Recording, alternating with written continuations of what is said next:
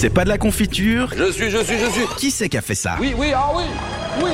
Auteur. Mais bref, euh, on est dans Qui c'est qui a fait ça, le moment de l'émission où Charlie nous parle de l'auteur et là euh, du réalisateur, donc Robert Zemeckis. Oui, Retour vers le futur est une trilogie de la fin des années 80, écrite par Bob Gale et Robert Zemeckis, réalisée donc par ce dernier, et les différents volets sont sortis dans l'ordre en 1985, 1989 et 1990. Ça aurait été bizarre si ça avait été dans le désordre, hein, bien sûr.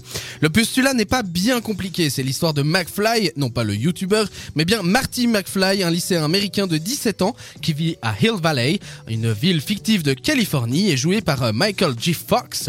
Dans l'histoire, il est accompagné du célèbre Dr. Emmett Brown, joué par Christopher Lloyd, et qui va créer une machine à voyager dans le temps à l'aide de la désormais très célèbre DeLorean.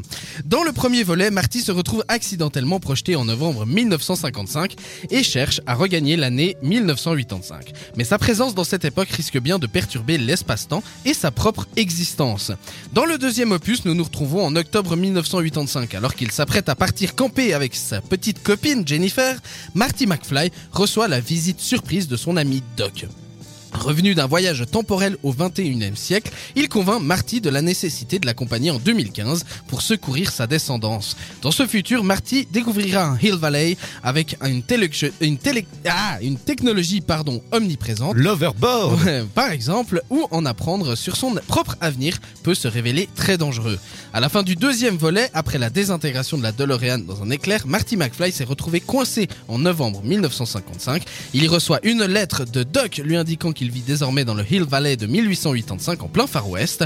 Il a caché la DeLorean dans une grotte pour permettre à Marty en 1955 d'aller déterrer la voiture et de regagner son époque. Cependant, Marty découvre que Doc va être tué et euh, rejoint donc son ami dans le vieux Far West pour le sauver. Voilà donc pour le postulat de base, un postulat qui a fait rêver plus d'une génération, une histoire qui nous a fait rêver dès l'arrivée de l'arrivée des voitures volantes pour les années 2010, qui nous a fait rêver d'habits sèche-cheveux, qui nous a fait rêver d'overboard, ces incroyables skates volants, qui nous a fait rêver d'une d'une vie hyper modernisée. Oui bon, on y est presque, mais on est encore loin de l'image que de notre époque que nous propose le film.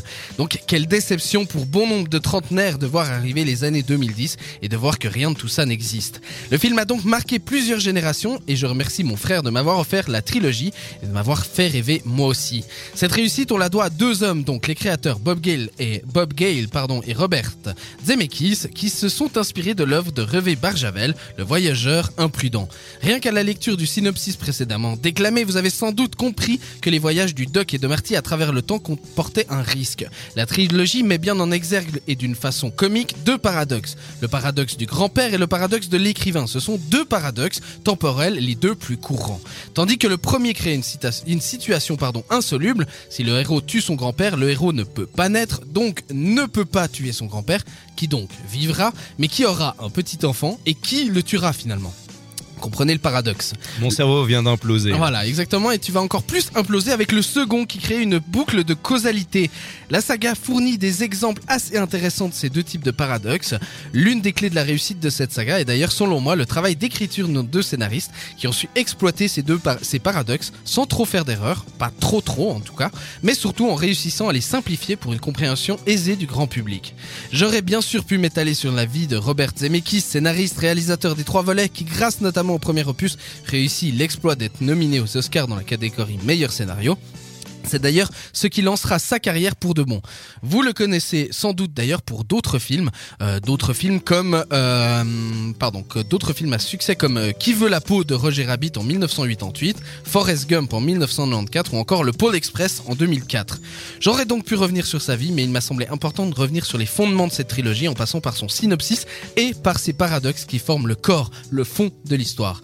Pas besoin d'attendre la fin de l'émission pour vous, d'accord, pour comprendre que si vous n'avez jamais regardé cette saga, eh ben, il vous faut très vite la rattraper. C'est-à-dire, euh, d'ici 40 minutes, 45 minutes, eh ben, euh, vous allez retrouver ces films sur Internet, car elle marqua clairement notre société, notre pop culture, et inspira les jeunes des années 80 et 90. Un jour, je te le dis, Bastien. Je te le dis, mon cher Bastien, on les aura, ces voitures volantes. Je te dis, un jour, on l'aura, notre hoverboard. On aura nos chaussures qui se lassent toutes seules. Elles Et existent déjà. Ouais, ces chaussures Elles existent, mais bon, elles existent sont déjà. pas à notre portée, sachant le prix qu'elles coûtent.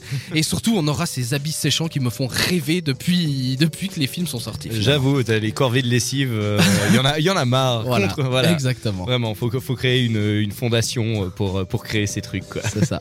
Boston Dynamics, s'ils savent pas quoi faire, là, tous les mecs qui créent les robots, là, les faites ça.